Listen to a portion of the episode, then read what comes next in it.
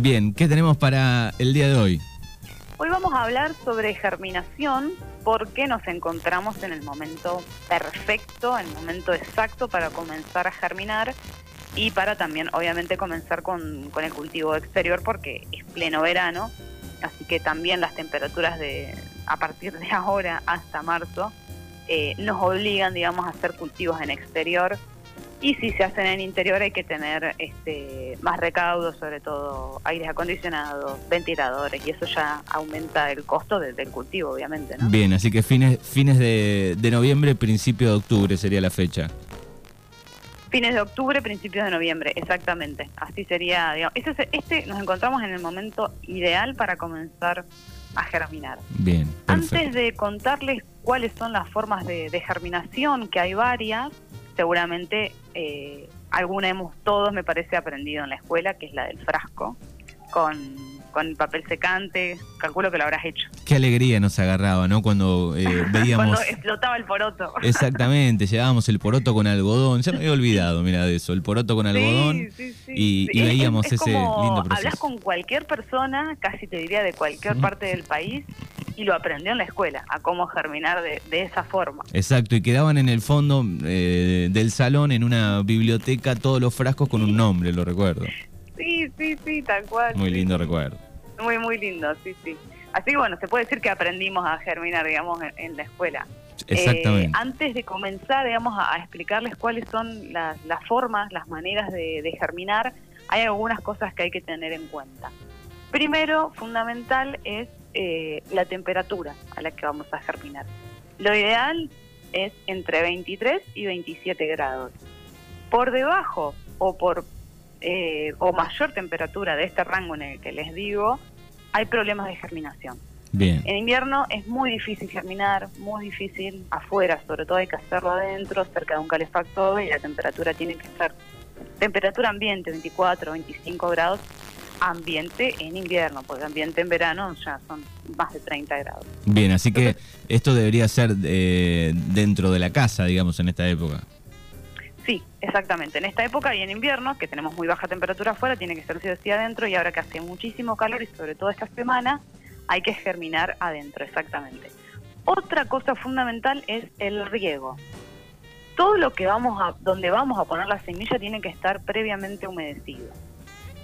Otra de los tips fundamental es la profundidad a la que vamos a enterrar la semilla, que no tiene que ser menos de un centímetro.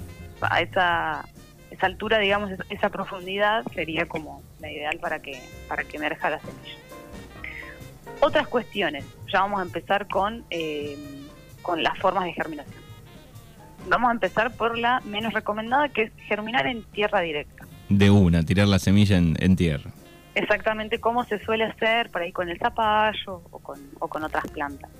Germinar en tierra directa es bastante riesgoso. Primero, tengamos en cuenta el suelo de esta zona de la pampa. El suelo medanoso, es como eh, tiene un limo, es muy duro en algunos, este, en algunas partes, sobre todo en los patios de las casas, es un suelo bastante, eh, bastante complicado. Si bien es vivimos, digamos, de, este lado de la pampa en, una zona de médano y, escurre, digamos, hay un escurrimiento importante del suelo, pero eh, los patios, digamos, suelen tener una capa que, impide que este, una un filtrado rápido, entonces suelen encharcarse, entonces la semilla no, no germina y queda ahí, viste, medio flotando, entonces es bastante complicado. Bien.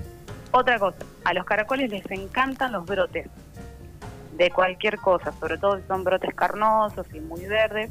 Entonces es muy probable que si germinamos en el suelo, los caracoles nos van a comer el plantín. Bien.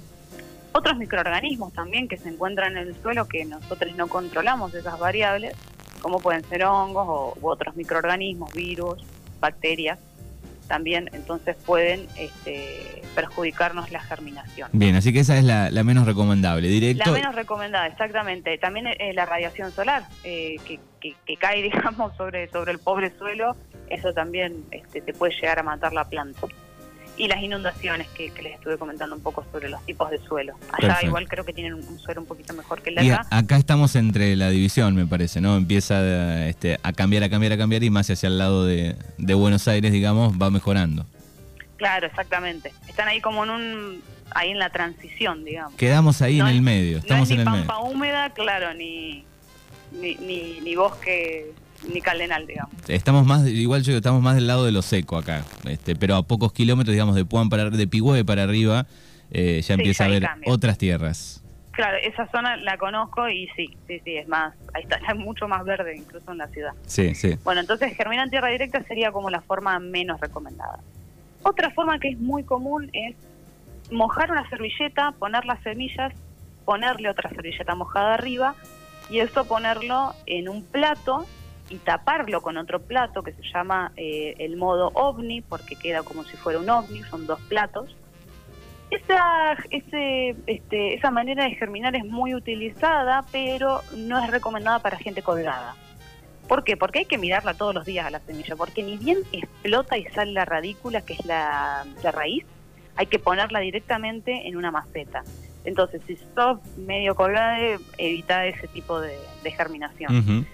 Aparte, como la servilleta, las servilletas que utilizás para, para, poner, para tapar las semillas están húmedas, eso te puede provocar hongos también, entonces hay que tener mucho cuidado con ese tipo de germinación pero es muy efectivo. Aparte, está bueno porque vos ves cuando rompe la semilla y sale la radícula, que eso si lo haces en tierra no lo ves.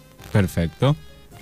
Otro tipo de germinación es germinar en tacos de turba o lo que se llama jiffy en, Estados Unidos. Eh, jiffy creo que en inglés significa así algo como esponjita. Un taco de turba o taco de coco es una es como una como una pastilla de turba o de coco prensada que vos la sumergís en agua y se hidrata y se convierte como en una esponjita. Y eso tiene una tela, que es una tela que después, eh, con muchos agujeritos que permite que la raíz salga. Entonces es una forma por ahí de, germinar que es bastante eficiente. Bien, esto se, esto se compra ya preparado, digamos. Vos compras el taco de turba o de coco, lo metes en un tupper con agua, eso se hidrata, lo sacas de, del agua, tiene un tamaño más o menos de 6-7 centímetros de alto, tiene un agujerito, donde sumergís la semilla menos de un centímetro, tapas un poquito, eso lo pones en un plato, en un lugar este, oscuro y adentro de tu casa en esta época del año, y después la semilla sale, digamos, empieza a emerger, y de ahí ese taco de turba lo pones en una maceta chiquitita y seguís todo el ciclo. No tenés que sacarle el pancito ese de turba que generalmente la gente me pregunta si se saca, no, no se saca. Va todo completo. Exactamente. Otra forma de germinar es la clásica, una maceta chiquitita, con buen sustrato, con un sustrato aireado y rico en nutrientes. No tan rico porque porque la semilla ya contiene todos los nutrientes que la planta necesita, por lo menos para el primer estadio de vida. Bien, pero eso se, se, puede chequear digo, y, conseguir un, sustrato que, que, venga un poco para eso, ¿no? ¿no? ¿no? sé, tenemos el de cactus en casa, no sé si sirve, por ahí tiene alguna otra cosa más fuerte. Mira, los cactus generalmente son plantas que no requieren mucho, este, muchos nutrientes, entonces capaz que se pueda llegar a utilizar. Si vamos a un vivero, a una forrajería o a un lugar donde vendan sustrato, hay que leer la bolsa y tratar que en lo posible tenga perlita, vermiculita, turba, un poquito de humus y un poquito de compost. Que no sea muy cargado de nutrientes, porque la, la, semilla ya tiene todas las reservas energéticas ahí y toda la nutrición que la planta necesita para el primer estadio. Entonces, si germinamos en humus o en compost que están supercargadísimos de, de nitrógeno y de otros este, nutrientes, por ahí la semilla se puede morir. Bien. Entonces hay como un sustrato especializado para germinación. Este tipo de germinación, agarras un vasito, le pones un vasito, una maceta chiquitita, eh, le pones sustrato, lo mojas antes de poner la semilla, enterras menos de un centímetro, tapas y esperas a que salga. El riego, como ya les dije al principio, hay que tener mm. mucho cuidado porque la etapa de germinación es la etapa más crítica. Es difícil, digamos, eh, nos pueden pasar muchas cosas. se puede honguear, lo más común, digamos, es que nos pasemos de agua y nos agarre el hongo que se llama dumping off, que es como si estranguláramos el tallo, como si lo apretáramos con, con el pulgar y con el índice, y la planta este, está erguida y lo que hace es caerse hacia uno de los costados. Eso es muy, muy común, es un hongo, es difícil de recuperar, generalmente la planta se muere, así que hay que tener cuidado con el exceso de agua, sobre todo en las etapas de germinación. Después, digamos, en la etapa vegetativo ya no te agarra Dampino. Yo nunca lo vi y hace 10 años que miro cultivos. Bien, así que hay que la etapa de germinación. tener cuidado con el regado en, esta, en este método y eh, eh, el tema del agua, cuando se seca un poquito arriba, ahí volvemos a regar. Sí, por ahí con un pulverizador, porque si le echamos un chorro de agua, lo que pasa es que la semilla se va a ir más abajo de la maceta, entonces le va a costar más germinar.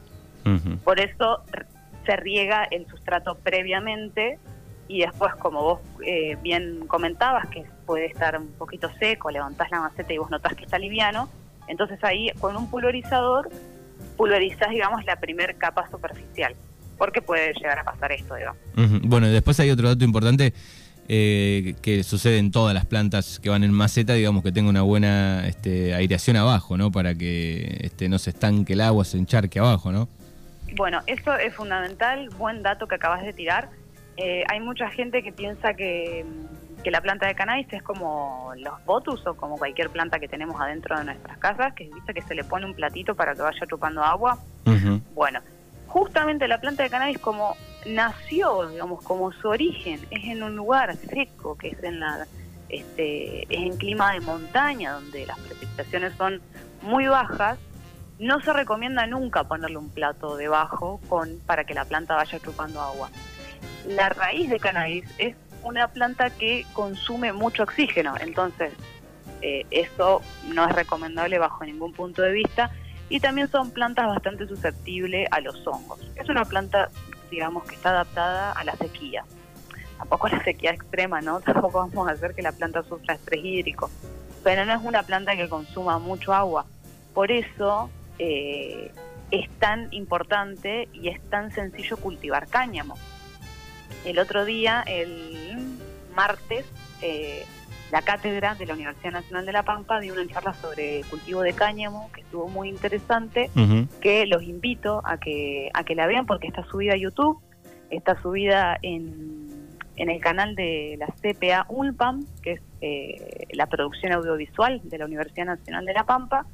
CPA ULPAM, lo buscan ahí y, ahí pueden encontrar la charla que, está muy interesante. Bien. Eh, un día podemos hablar de, de cáñamo y de todos los requerimientos o, no, digamos, de todo lo, que no necesita el cultivo de cáñamo y por eso lo hace tan efectivo, sobre todo si lo comparamos con otro tipo de cultivo que necesitan qué herbicida, qué insecticida, qué fertilizantes, qué agua. Con la planta de cannabis, el cáñamo industrial no necesita nada de esto. Bien. Me fui un poco de tema, pero, pero ya que estábamos lo, quería decir. Bien, así que es, la fecha, estamos en el modo este, maceta. Sí, exactamente, estamos en el mejor momento se puede incluso llegar a, germinar hasta enero, hasta la primera semana de enero, porque hay que tener otra cosa en cuenta. Si germinamos ahora y vamos a hacer un cultivo exterior, vamos a tener un monstruo gigante. Que obviamente, si, por ejemplo, eh, usuarios medicinales de, esclerosis múltiple u otras enfermedades neurológicas que requieren mucha cantidad de, de cannabinoides, empiezan a germinar ahora y hacen cuatro o cinco plantas y se abastecen este, de, aceite por un, por un buen tiempo, entonces por ahí estas personas cultivan cada dos años. Sí, sí, por una cuestión de, de, volumen también, ¿no? Claro, exactamente, así que si, si queremos obtener plantas grandes, sí se comienza a cultivar, a germinar ahora y se cosecha más o menos en marzo, abril. Si queremos tener plantas más chicas, podemos germinar en diciembre o en enero. Otra cosa a tener en cuenta, diciembre y enero son los meses más críticos donde más calor hace. Entonces por ahí hay que tener otros recaudos como sí, sí o sí germinar adentro, sí o sí, aunque en esta época también, pero podés sacarlas afuera y que tomen un poquito de sol.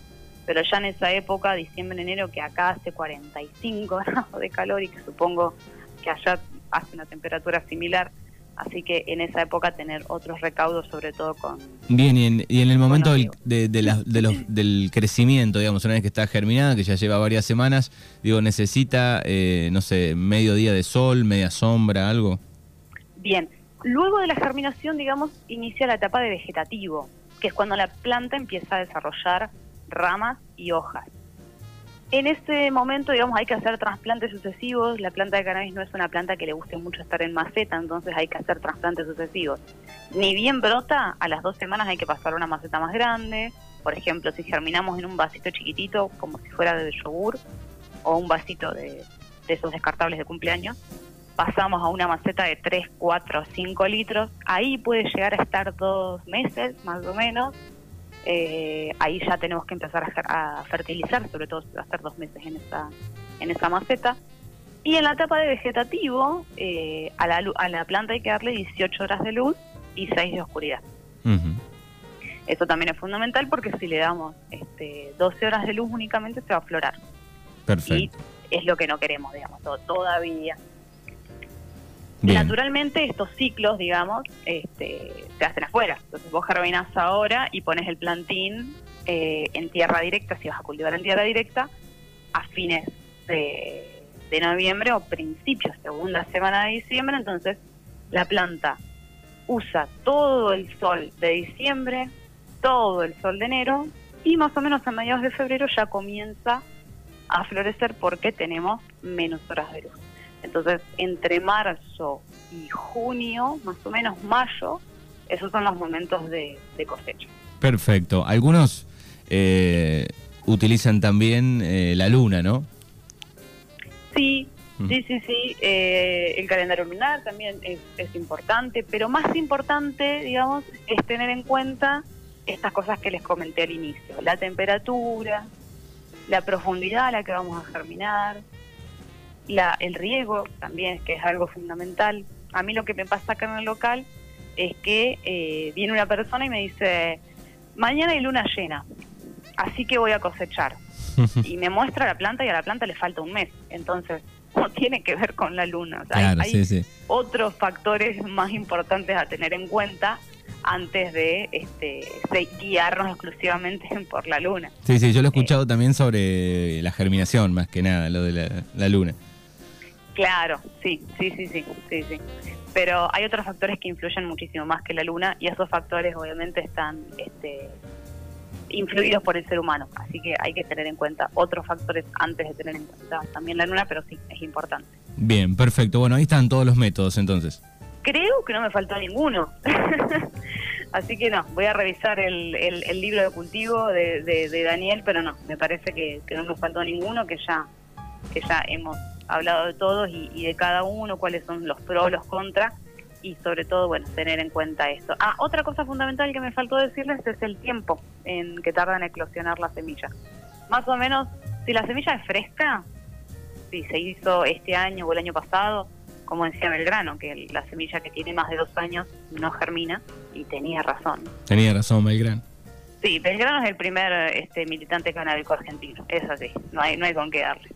Eh, si las semillas frescas germinan entre 48 y 72 horas. Ahora, si ya tarda una semana en germinar y, bueno, ya la semilla eh, eh, claramente es vieja, entonces por ahí sale con menos vigor y bueno, y, es. Así que si es fresquita, entre 24, 48, 72 horas tiene que germinar. Bien, perfecto. Eso, esos datos del cáñamo de Belgrano en el, perdón, en el manual de la secundaria no estaban, igual, me parece, ¿no? No, no, no, eso, eso no. Nos han, nos han hablado tanto del grano en la escuela, pero nunca nos dijeron que era el primer militante canábico. Exactamente. la prohibición se ha encargado de, ocultarlo. Exactamente. Bueno, es Ayelen Vitale que ha pasado aquí por Mañanas Urbanas. Gracias y en 15 días eh, nos volvemos a encontrar con Infocannabis. Dale, nos volvemos a encontrar y bueno, y buen fin de semana para todos. Igualmente, chao.